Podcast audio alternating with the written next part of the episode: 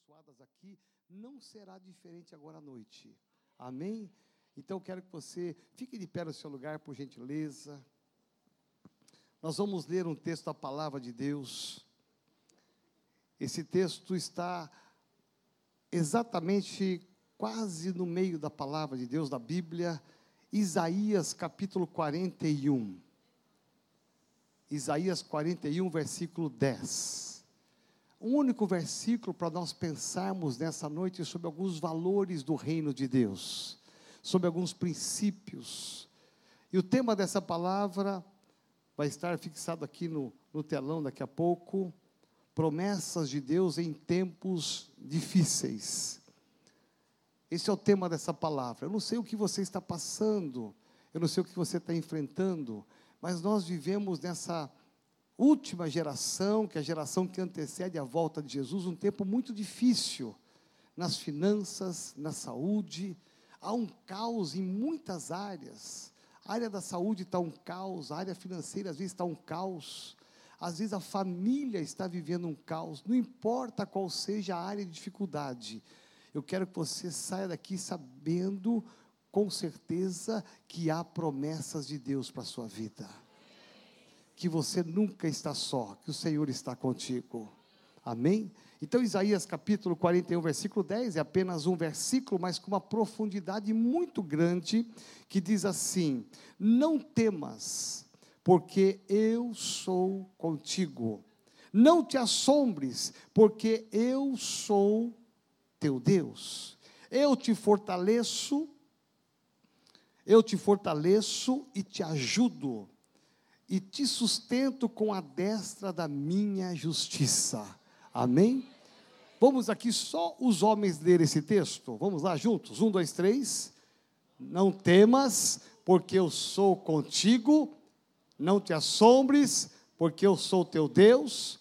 Eu te fortaleço e te ajudo e te sustento com a destra da minha justiça. Meu pai, esses homens estão terríveis. Olha como as mulheres são melhores. Quer ver? Vamos lá, mulheres. Não temas. Jesus poderoso.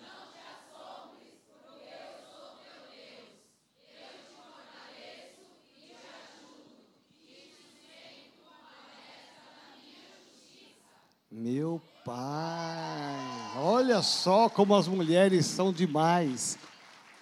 Mas eu vou dar uma chance para os homens, amém, gente? Gente, vamos lá, parece que você veio do Ceará. O que é isso? Vamos lá? Os homens aí, só mais uma vez, forte, hein? Marcos, por favor, me ajude aí no meio, hein? Vamos lá?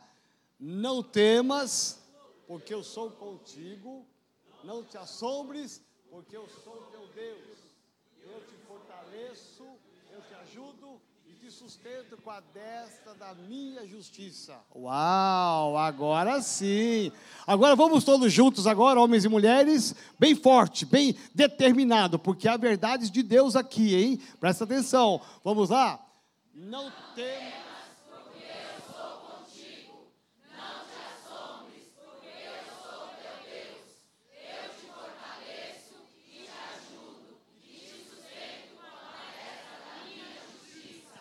Amém. Aplauda o Senhor agora. Aí sim. Coloca a mão no teu coração, feche teus olhos, diga assim: Senhor Jesus, que esta palavra tenha um lugar especial no meu coração. Espírito Santo, fala comigo, em nome de Jesus. Amém. Pode se assentar. Eu quero distribuir esse texto aqui em três partes distintas para que você possa entender essa promessa. O tema dessa palavra é promessas de Deus em tempos difíceis. Tudo que nós lemos aqui são promessas de Deus. Mas para chegar nas promessas de Deus, eu preciso mostrar para você um caminho. Por que é que ela chega até a nação de Israel? Que caminho ela faz? E eu vou começar, em primeiro lugar, falando do homem que escreveu esse livro. O homem que escreveu esse livro é um profeta. O nome dele é Isaías. A Bíblia diz que Isaías é levantado por Deus, como muitos outros homens e mulheres na Bíblia, de uma forma sobrenatural. Deus chama Isaías para ser a boca de Deus para uma nação. Ser profeta é ser a boca de Deus, é ouvir de Deus e trazer para a nação ou para pessoas. Quase a maioria das pessoas adoram profetas que só falam coisas boas, sim ou não? Meu pai, todo mundo ama o profeta que diz: Eis que te diz, você terá um carro até o final do mês. Oh, aleluias. Eis que te diz que você vai casar até o final do ano. Oh, aleluia. Agora, quando a gente levanta um profeta, que esse profeta fala: Olha, Deus quer corrigir vocês, vocês estão em pecado e iniquidade, ninguém gosta está amarrado, quebrado em nome de Jesus. Não é assim? A gente quer se cercar de profetas que só falam coisas boas, quando na verdade Isaías vai ser levantado numa época de muita dificuldade, num tempo muito difícil. A nação de Israel está passando uma fase complicada, e Deus queria levantar o profeta como levantou, como boca dele, para que ele pudesse ser a boca profética de Deus e falar palavras que não seriam tão boas Muitas delas foram boas, mas muitas foram palavras de exortação, palavras de correção, palavras de disciplina. Mas esse texto aqui nos leva a pensar que há um homem que escreveu. Isaías, ele está no tempo e no espaço 800 anos antes de Jesus nascer. Dá para você entender a dimensão histórica e sobrenatural. Um homem que é levantado por Deus para profetizar o ministério de Jesus. É um dos livros do Antigo Testamento mais messiânicos. Um dos livros que mais fala de Jesus, que fala da vinda de Jesus, do ministério de Jesus, da morte de Jesus. É um livro que fala das últimas coisas que nós ainda nem vivemos e que vamos viver. Então o profeta Isaías Isaías, ele vai ser levantado por Deus de uma forma sobrenatural. Então Deus, ao chamar Isaías para ser a boca profética de Deus, ele, ele vai reagir negativamente, porque ele vai dizer: Deus, quem sou eu? para ir a esse povo, eu, eu sou um homem de lábios impuros, eu, eu tenho pecado, eu tenho iniquidade, e habito, para piorar, eu habito no meio de um povo ímpio, aliás, de um povo iníquo, um povo que também peca. Então, ele está dizendo assim: olha, eu sou resultado, eu sou fruto de uma geração que pecou contra o Senhor, e o Senhor vai querer me usar. Quem sou eu para isso?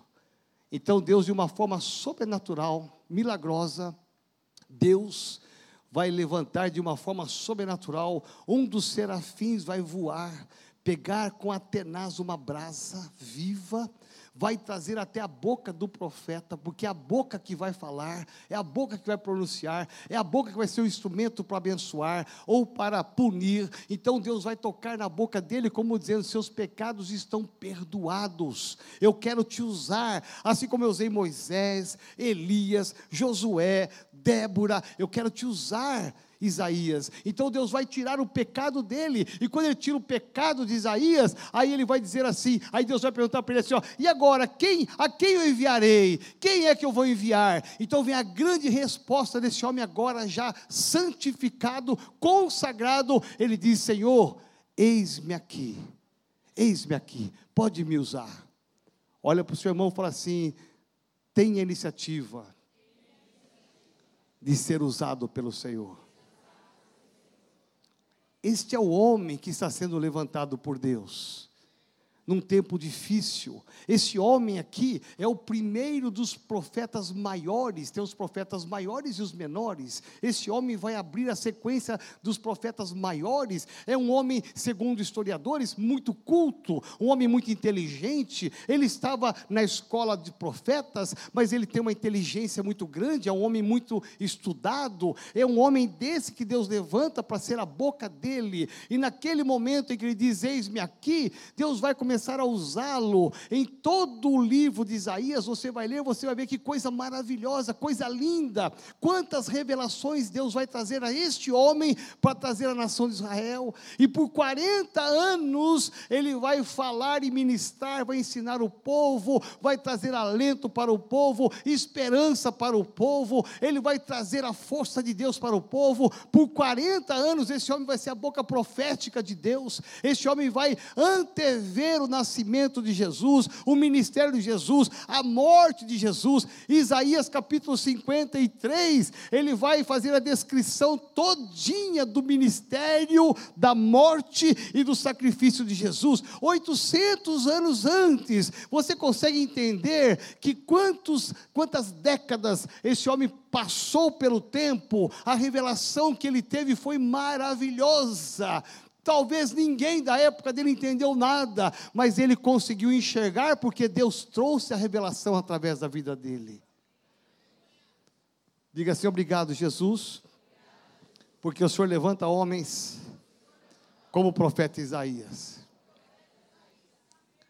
É este homem que vai escrever esse versículo, dentre todo o livro de Isaías.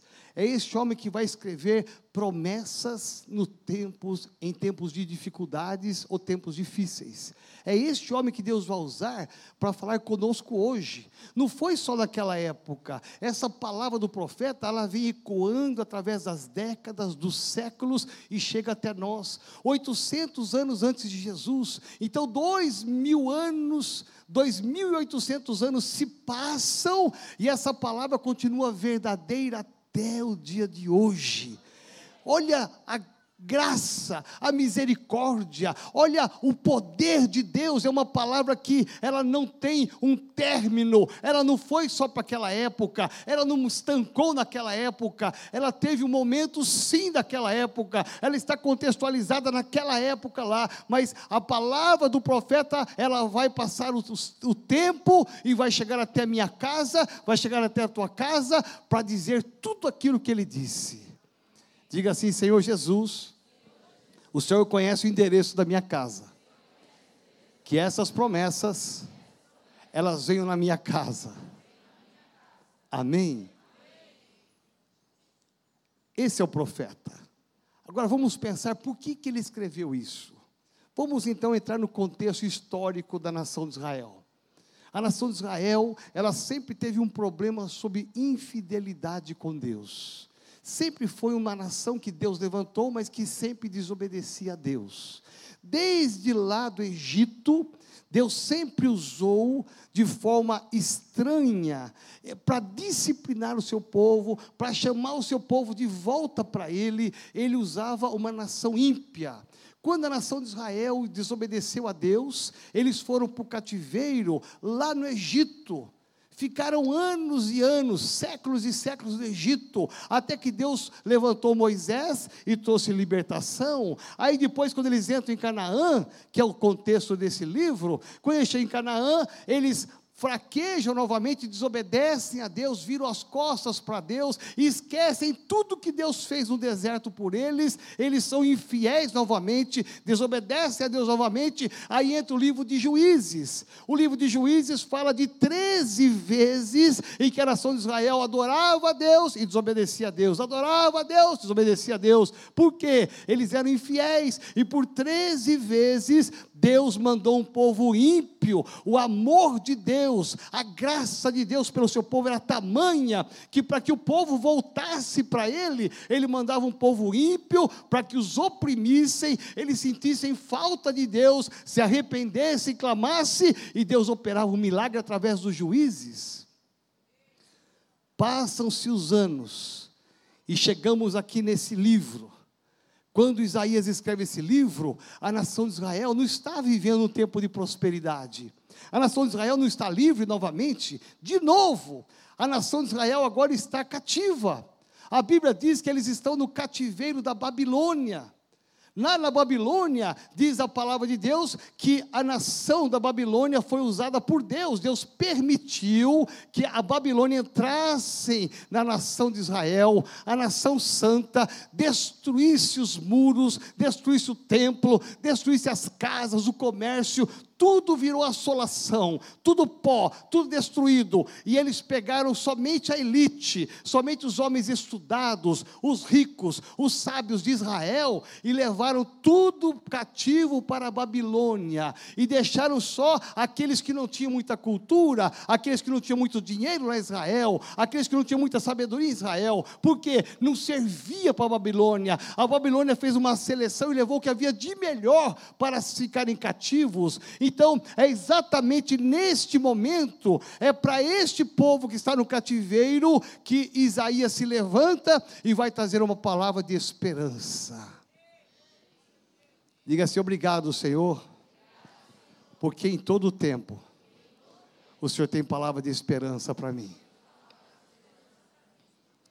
Presta atenção, a nação de Israel, nação de Israel, homens e mulheres de Deus, estão agora no cativeiro da Babilônia. O salmista vai descrever um momento poético, e ele vai dizer assim: quando fomos levados de Sião até a Babilônia, o salmista diz: no meio do caminho nós paramos para descansar, e quando paramos para descansar, aqueles que estavam nos aprisionando, aqueles que estavam nos levando para a Babilônia como cativos, eles pararam e zombaram do nosso Deus, e eles pararam e disseram: toca-nos uma canção, cante os cânticos de Sião, para que a gente possa se alegrar.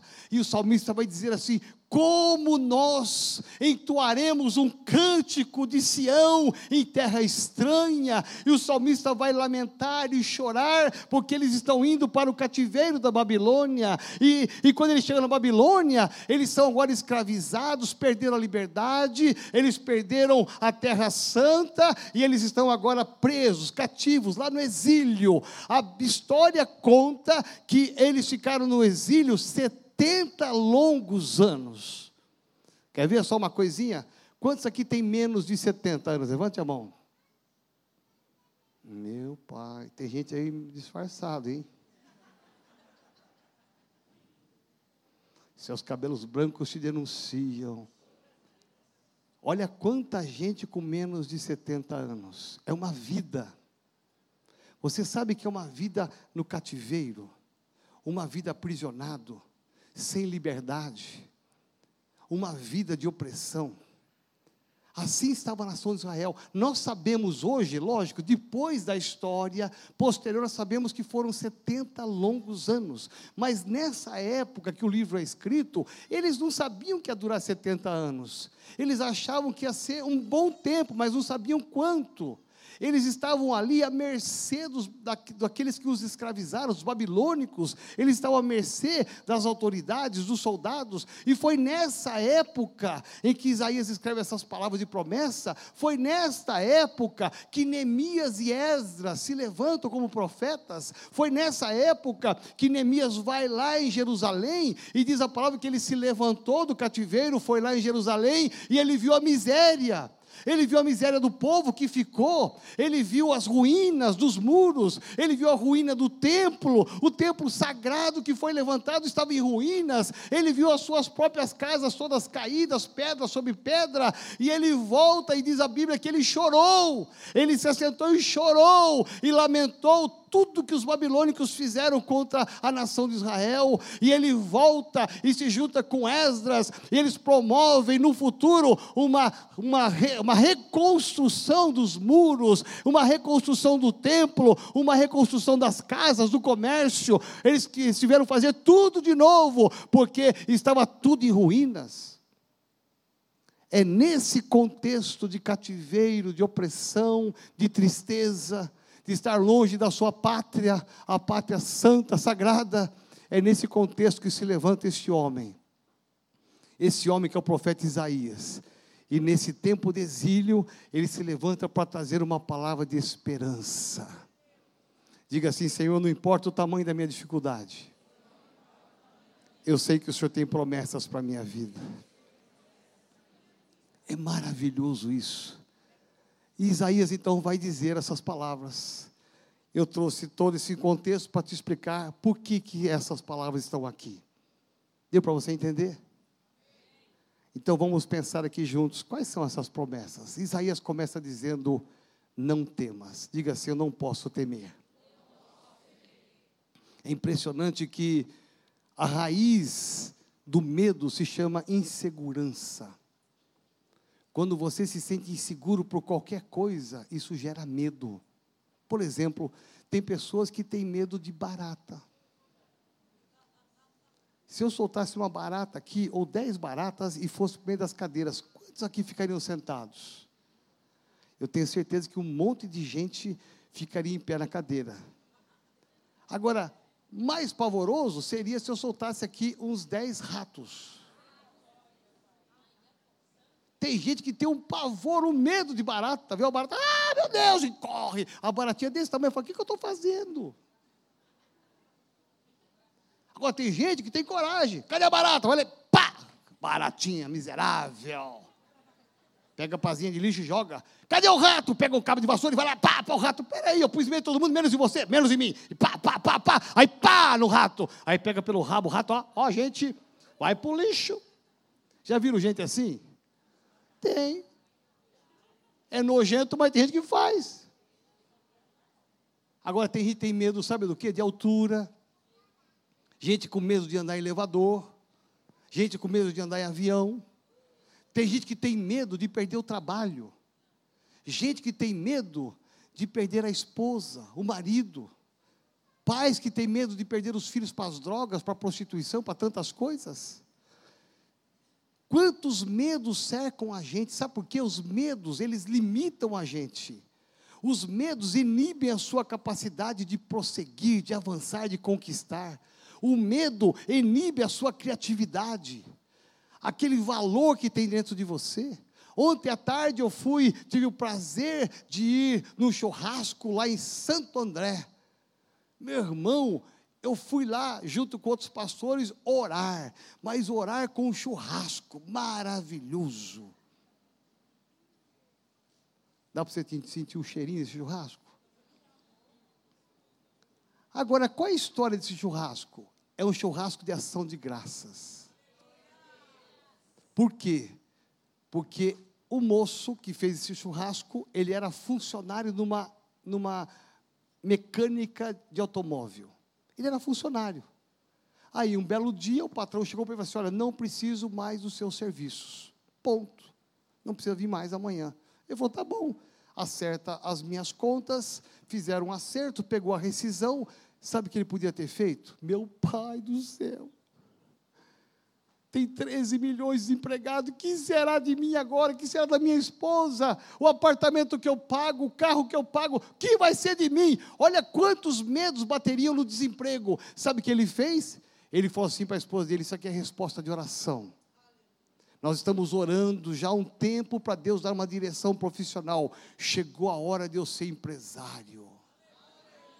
Meu irmão, você percebe que a ousadia, ao contrário, é o medo. Ele podia ter medo, tantos concorrentes, tanto desempregado, a crise no país. Ele falou assim: deixa eu ficar quieto e mandar meu currículo para outras oficinas. Não, ele disse: chegou a minha oportunidade é o que eu precisava. Eu vou montar o meu negócio. Meu irmão, minha irmã, ele montou uma oficina em Santo André, linda, novinha, com equipamentos novos. Comprei a rescisão, comprou tudo equipamentos, ferramentas, pintou lá o salão, ficou enorme, encheu de mesas, cadeiras, e ali fez um churrasco ali, meu irmão, para todos os clientes. E eu fui lá para orar por ele. Eu disse: que coragem, que ousadia, que destemor. É gente assim que Deus quer levantar, gente que não tem medo de enfrentar a adversidade, gente que não tem medo de enfrentar um futuro incerto, mas gente que confia no Senhor.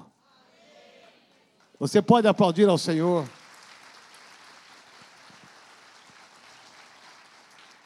Você viu aqui nos vídeos o pastor Alex falando aqui das dez igrejas, nove igrejas. Nós abrimos dez igrejas dia 25 de novembro, que completa amanhã um ano, doze meses. Meu irmão, presta atenção, nós abrimos num dia só dez novas igrejas no Brasil. Aí alguns disseram assim, pastor, mas se der errado as dez igrejas? Eu falei, irmão, se der errado, nós tentamos. Pastor, é muito investimento, investimos mais de 200 mil e tralalá em, em, em cheque calção, aluguel de prédios, em obreiros, em estrutura de som, microfones e tantas coisas mais. Mas é muito dinheiro, e se der errado, é errado, nós investimos no reino. E tudo que você investe no reino, nós temos a recompensa. Você vê que tem gente que às vezes fica pensando só no que vai dar errado, naquilo, aí ele está cheio de medo. Meu irmão, passado um ano, um ano, só uma igreja que não foi para frente, que tivemos que parar lá do Rio de Janeiro, mas todas as nove deram certo. Todas elas, a grande maioria deu certo. Hoje o pastor Alex e a Adriana celebraram lá na Cantareira. Ontem eu fui ministrar, meu irmão, sabe aonde? Numa, das, numa das cidades mais violentas de São Paulo, Itapecerica da Serra. Meu irmão, eu fui ministrar lá ontem, a nossa igreja está lá em Itapecerica, sabe aonde? Num dos bairros mais violentos daquela cidade, chama Valo Velho. Eu falei, Jesus, quem poderá ir comigo no Valo Velho? Eu liguei para alguns irmãos, todo mundo tinha compromisso ontem. Falei, Jesus, sangue de Jesus tem poder. Vamos para o Valo Velho? Então. Falei, Jesus poderoso, lá vou eu com meu carro sozinho para o Valo Velho. Passei lá pelo Capão. Passei, olha aqui, é para lá do Capão. Eu passei perto da sua casa lá. Sabe onde acaba o mundo? É um pouquinho para lá. Eu falei, Jesus poderoso, aonde for abrir a igreja, eu não tinha ido lá ainda. O pastor Alex já foi lá, pastor? Não foi também, tá vendo? Ninguém vai lá. Ele vai justificar depois, é. É que falta oportunidade para ele, é por isso. Mas veja, fui lá, gente, quando eu cheguei numa avenida, numa avenida assim descendo, de repente eu olho assim uma placa enorme, porque o nosso salão lá é enorme. Era um salão novo que o rapaz construiu, não deu acabamento, não pôs forro, não terminou a parede, não tinha reboque, um salão cru. Nós entramos lá, pastor Eliseu, a igreja nossa colocou ali forro, colocou drywall, fez salas para as crianças chiques, lindas, novinhas, um púlpito lindo, uma igreja linda, comprida, com um som maravilhoso, o púlpito todo carpetado. Gente, você vê ali no altar ontem, como eu vi, o louvor, a banda tocando, os adultos e os pré-adolescentes também aprendendo violão, tocando ali junto tocando junto, os pré-adolescentes com o microfoninho na mão, cantando com os adultos, com os jovens também. Eu achei aquilo ali lindo. Meu irmão, a igreja lotada lá em Tapicirica da Serra, um ano de igreja lotada, lá em Cantareira lotada. Você vê as fotos, tudo lotado, São Lourenço. Por quê? Porque o evangelho está sendo pregado. Nós perdemos o medo de abrir portas, investir no reino. Por quê? Porque Deus está nesse negócio. Nós temos que perder o medo de avançar e prosseguir. A semana que vem estamos inaugurando Portugal, a primeira igreja na Europa, porque vão sair muitas outras igrejas de lá, com certeza. Você pode aplaudir ao Senhor? É espírito de destemor. Agora, essa palavra foi escrita por quê? Porque eles estão no cativeiro eles estão aprisionados, eles não sabem quanto tempo ainda vai demorar para sair de lá, para Deus libertá-los. Então, eles estão apreensivos, eles estão inseguros, eles estão com medo do futuro. Então, vem uma palavra de Deus, diretamente de Deus ao coração de uma nação inteira, dizendo: Não temas. É difícil, vocês estão no cativeiro, vocês estão sofrendo, mas não temas o que vocês estão passando. Quando essa palavra vem de Deus, meu irmão, tira o medo, tira a insegurança, tira a incerteza, e eu coloco a certeza: se Deus disse para eu não ter medo, eu não vou ter medo. E aí ele vai dizer por que é que nós não podemos ter medo e por que, que a nação de Israel não pode ter medo. Primeiro, não temas, porque eu sou contigo. Diga assim: eu não posso temer, porque o Senhor é comigo. Tem horas que a gente precisa olhar e pensar assim: que Deus é esse que está dizendo, não temos porque eu sou contigo? Que Deus você serve? Que Deus que nós servimos? É um confronto.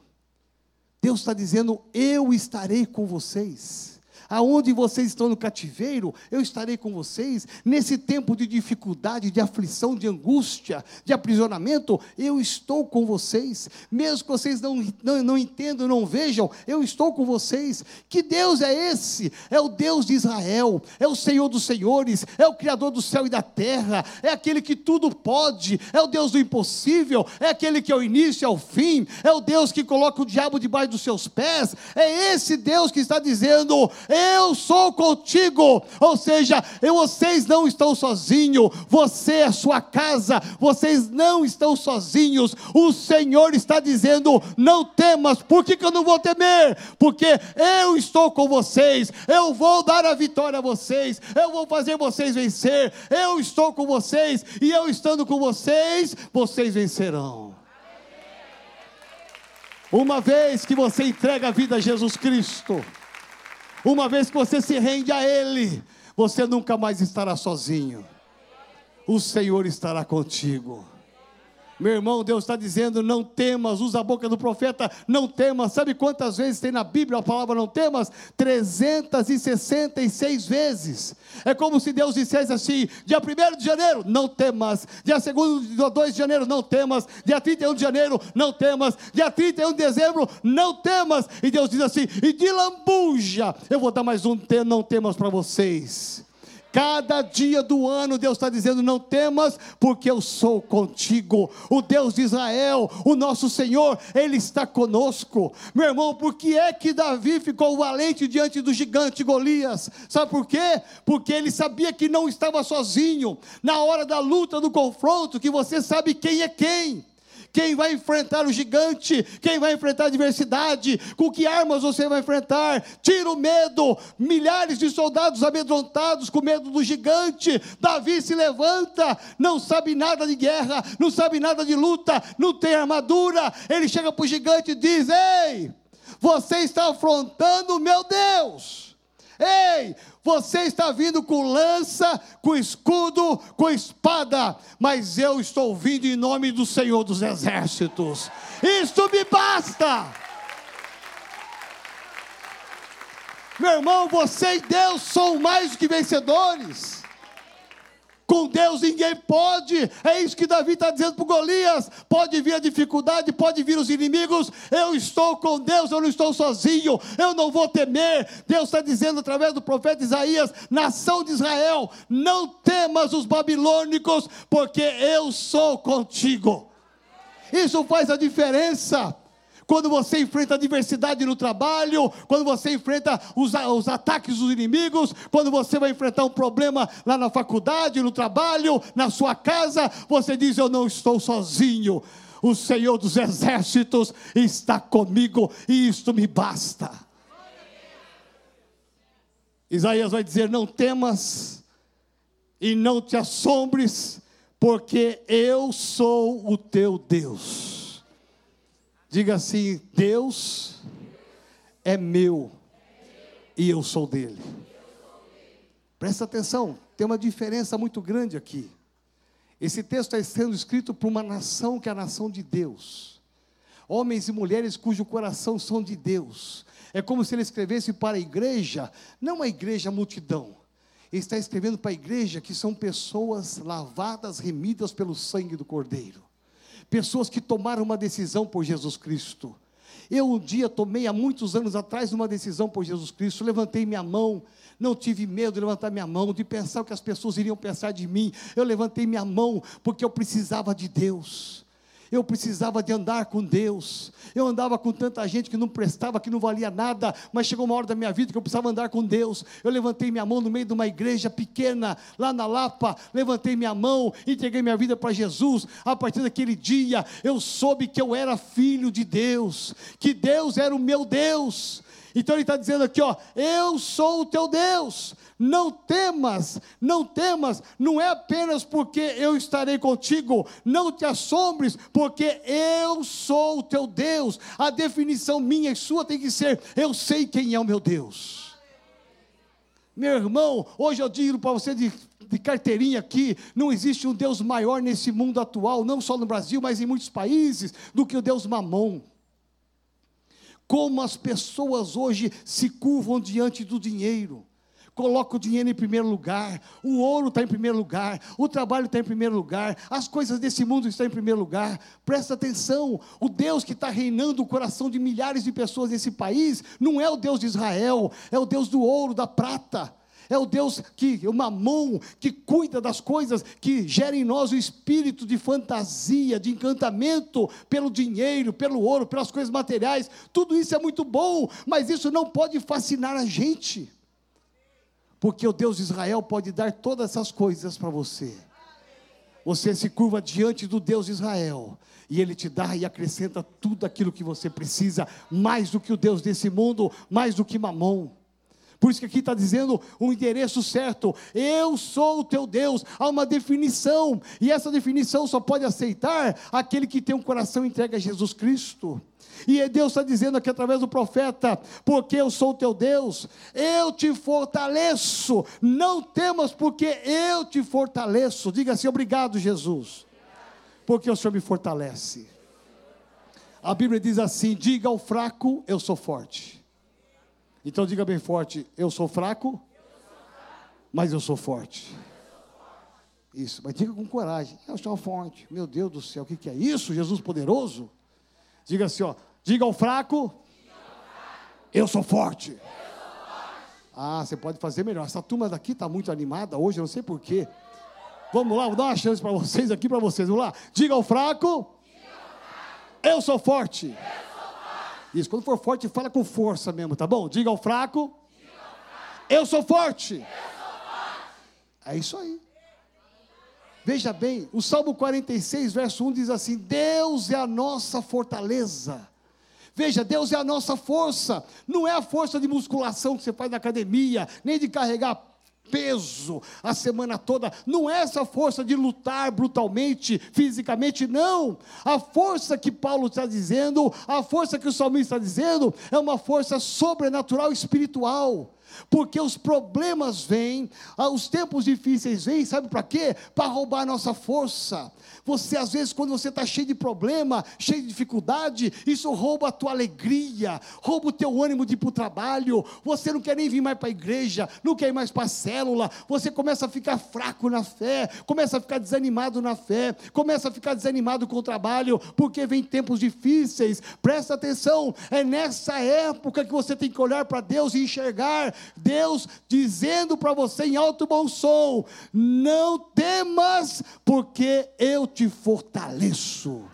A força vem de Deus. Meu irmão, levantar todo dia cedo e correr para o trabalho animado. Quando chegar, está todo mundo desanimado e você está animado. Lavar a roupa no tanque todo dia animada. Lavar a louça animada. Minha irmã, presta atenção: passar roupa animada é só para quem tem a unção de Deus. Amém? Minha irmã, até para limpar a casa, quando você limpa com a força de Deus, a coisa vai mais rápido. Quando a tua força não acaba mais, ah, meu Deus, que prova, que luta, Jesus de Nazaré. Quando você está com a força de Deus, tudo flui. Quando você vai ver, já acabou. Você põe o um louvor na casa. Minha irmã, meu irmão, põe o um louvor bem alto. Deixa os vizinhos do lado direito, esquerdo ouvir, de baixo, de cima. De vez em quando vem uma vassourada lá assim, deixa a vassourada falar, está debaixo dos meus pés. Você vai limpando ali, você vai ver quando você vê já acabou, fala que bênção. Deus renovou a minha força. Deus renova a força dia após dia. Não se esqueça disso no tempo de aflição e tempo de dificuldade. Deus está dizendo: não temas, porque eu te fortaleço.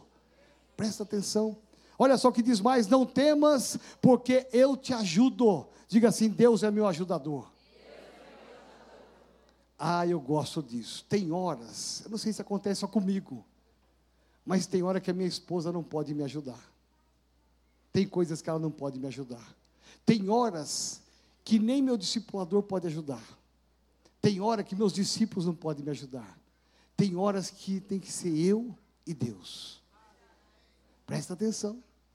Tem horas lá no seu trabalho, onde você estuda, na sua casa, que é você e Deus.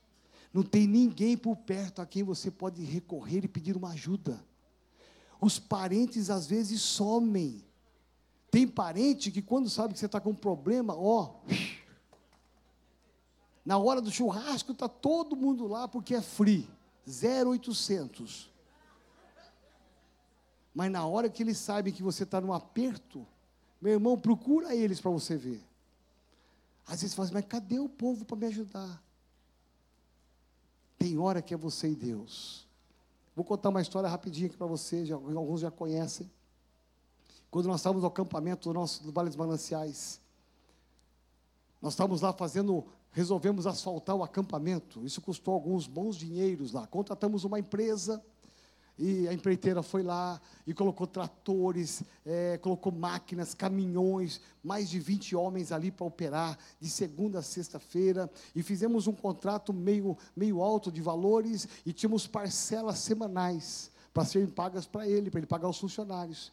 E foi interessante que um belo dia eu fui com o Albino lá no meio da obra, eu fui no dia 10, eu não sei se é março ou maio. Eu fui lá para ver como é que estavam as obras, para acompanhar as obras, e cheguei lá, estava aquele reboliço de caminhão, de máquinas. Meu irmão, já viu as obras do Rio de Janeiro?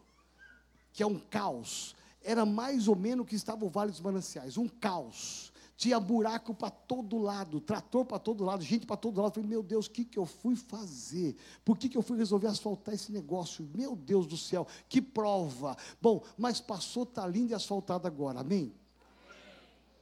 Mas eu cheguei lá, olhei todas as obras, aí veio o empreiteiro e falou assim: olha, é, pastor Joel, é o seguinte, hoje vence no contrato uma fatura, você tem que pagar para mim 30 mil reais hoje. Eu falei, meu pai, você não vai acreditar, eu esqueci disso. Ele falou, como o senhor esqueceu disso?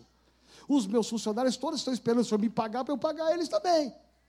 Eu falei, meu pai, me perdoa, rapaz, mas eu esqueci disso. Eu não tenho nem esses 30 mil reais. Não tem caixa eletrônico aqui, estamos no meio do mato. Como é que vai fazer? Ele falou, pastor, mas como é que eu vou fazer com meus homens? Aí eu falei, cara, vai ter que me perdoar. Eu venho aqui a semana que vem eu vou fazer um apelo na igreja, a gente vai, semana que vem, eu levanto até 100 mil reais com essa turma, amém? amém.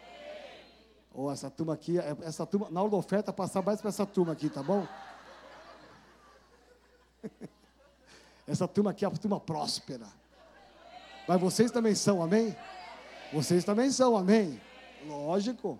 O Ado no meio dessa turma toda é próspero. Aí veja, aí ele ficou com uma tromba. E ele foi lá comunicou para os funcionários que eu não tinha dinheiro. Aí você imagina 20 homens com tromba. Eu me senti o Daniel na cova dos leões. Eu falei, meu pai, a qualquer momento eles vão me devorar aqui. Eu passava, eles. eu, ah, Jesus, me guarda. Aí, quando deu 11 horas da manhã, isso foi às 9. E aí eles ficaram tudo mal-humorados. E lógico, não iam receber. Aí, quando foi às 11 horas, chega quem? Um amigo meu de pescaria de almoço, que não era crente ainda naquela época.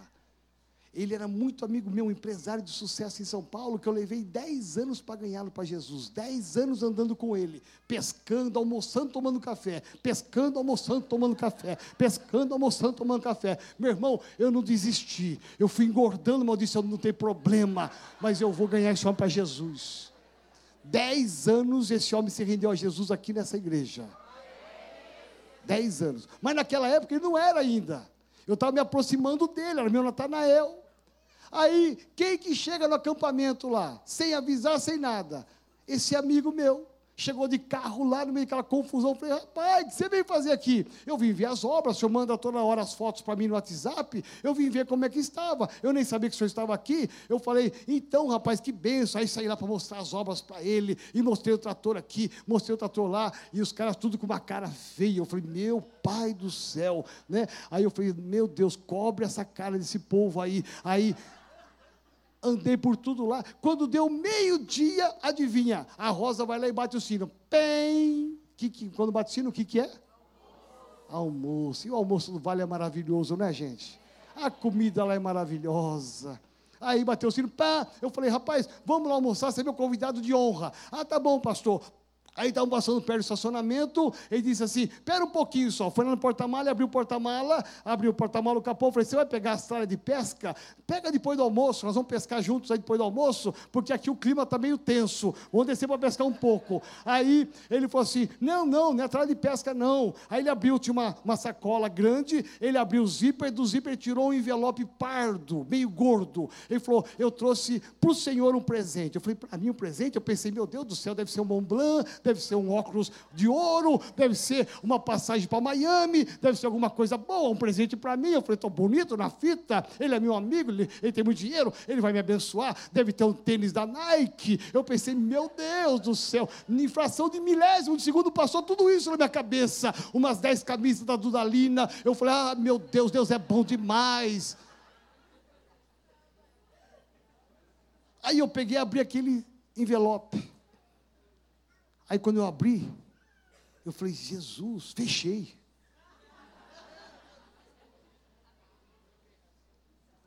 Quantos querem saber o que tinha no envelope? Aí eu falei, meu filho, eu vi um monte de dinheiro lá dentro, de nota de 50, de 100. Eu falei, não, eu não quero isso aqui não. Devolvi para ele. Aí ele falou assim, não, é para o senhor. Eu falei, não, mas não quero isso. Devo para você? É para o senhor? Eu não sei se você faria isso, mas eu fiz. Eu fiquei empurrando para ele e para mim. Aí o irmão falou assim: não, pastor, é para o senhor, é para ajudar o senhor nessa obra. Eu falei: então tá bom. Aí subi com aquele envelopão lá para o refeitório. Passei pelo, pelo, pela aquela turma dos corintianos, sabe?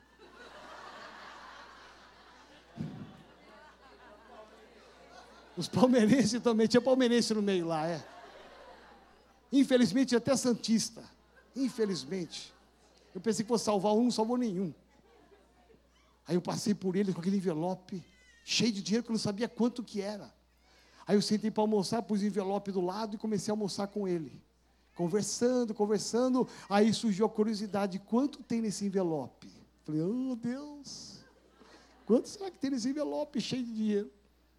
Quantos querem saber quanto tinha? Aí ele falou assim, pastor, tem 30 mil reais. Você pode aplaudir ao Senhor? Presta atenção. Esse homem não sabia do valor. Presta atenção como Deus cuida da gente. Quando diz aqui esse texto, olha, não temas porque eu cuido de você. Eu te ajudo. Deus é nosso ajudador. Meu irmão, no meio do mato, do nada, eu precisando de 30 mil reais, sem caixa eletrônico, sem dinheiro. De repente Deus manda um empresário que nem convertido é, um amigo meu, para entregar na minha mão exatamente, não foi 25, não foi 27, não foi 38, não foi 100 mil reais, ele entregou exatamente o que tinha no contrato, que ele nem sabia do contrato. Sabe por quê? Porque Deus cuida daqueles que são dele. Olha para o seu irmão e fala assim: Deus cuida de você. Deus cuida de cada um de nós. Por isso que eu não posso temer. Você não pode temer. É isso que Isaías está dizendo para a nação que estará no exílio na Babilônia. Não temas, porque eu estou cuidando de você. Assim foi com Jó no passado. Jó foi provado, tentado, Jó perdeu os filhos, o Jó perdeu os camelos, perdeu as ovelhas, perdeu os animais, ele perdeu seus amigos, quase perdeu sua esposa, mas você vai olhar no capítulo 1 ao capítulo 42, Deus cuidando de Jó, Deus cuidando desse homem, ao ponto de chegar no capítulo 42, a Bíblia diz que enquanto Jó orava, um homem destemido, mesmo no meio da prova, ainda tem forças para orar pelos seus amigos. Ele não estava orando por ele, pelas feridas dele, pelas perdas dele, ele estava orando pelos seus amigos. Enquanto ele orava pelos seus amigos, Deus veio e disse: Jó eu vou te dar agora, por você ter sido fiel, eu vou te dar o dobro daquilo que você tinha no começo que o diabo levou, porque eu cuido de você. Você pode aplaudir ao Senhor bem forte. Deus cuida de você. Deus cuida daqueles que são deles. E o texto aqui termina, eu vou terminar essa palavra, porque o texto termina dizendo: Eu te fortaleço, eu te ajudo e te sustento com a destra da minha justiça. A sustentação nossa não vem do governo, O seu sustento não vem do seu patrão, o sustento seu vem da destra de Deus. Fica de pé no seu lugar, em nome de Jesus.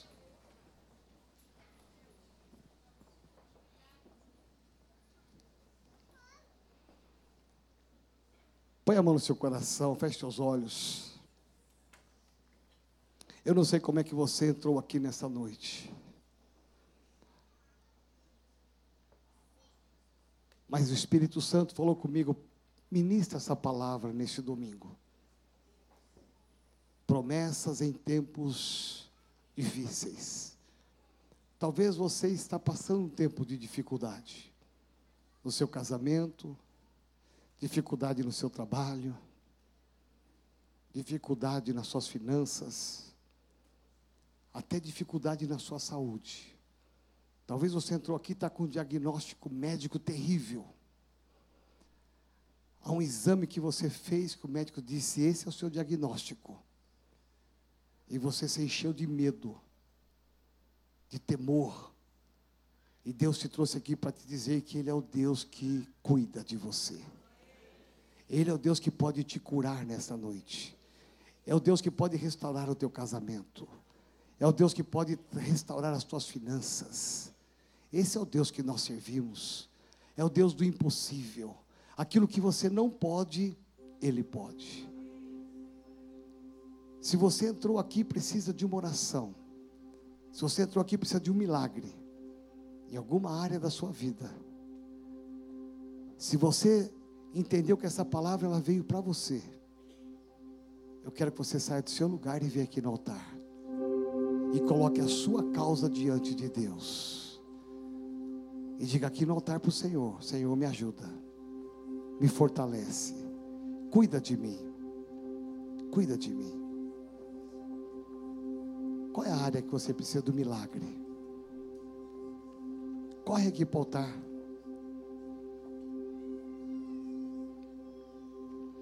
Vença o medo agora. Vença o medo de: será que eu vou na frente? Vença o medo. Será que eu vou lá e o que, que vão pensar de mim?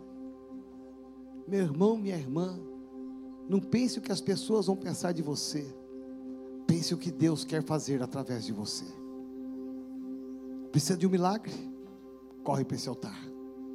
Porque aqui é altar de milagres. Aqui é altar de sobrenaturais. Em nome de Jesus de Nazaré. E aqui nesse altar, feche seus olhos e comece a orar. Coloque a tua causa diante de Deus. Coloque a tua aflição diante de Deus. Coloque o teu problema diante de Deus. Se é uma luta no casamento, coloque o teu casamento nesse altar. Se é uma luta financeira, coloque as tuas finanças nesse altar. Se é uma luta na tua saúde, coloque a tua saúde nesse altar. Porque eu tenho certeza absoluta que a sua vida não será mais a mesma.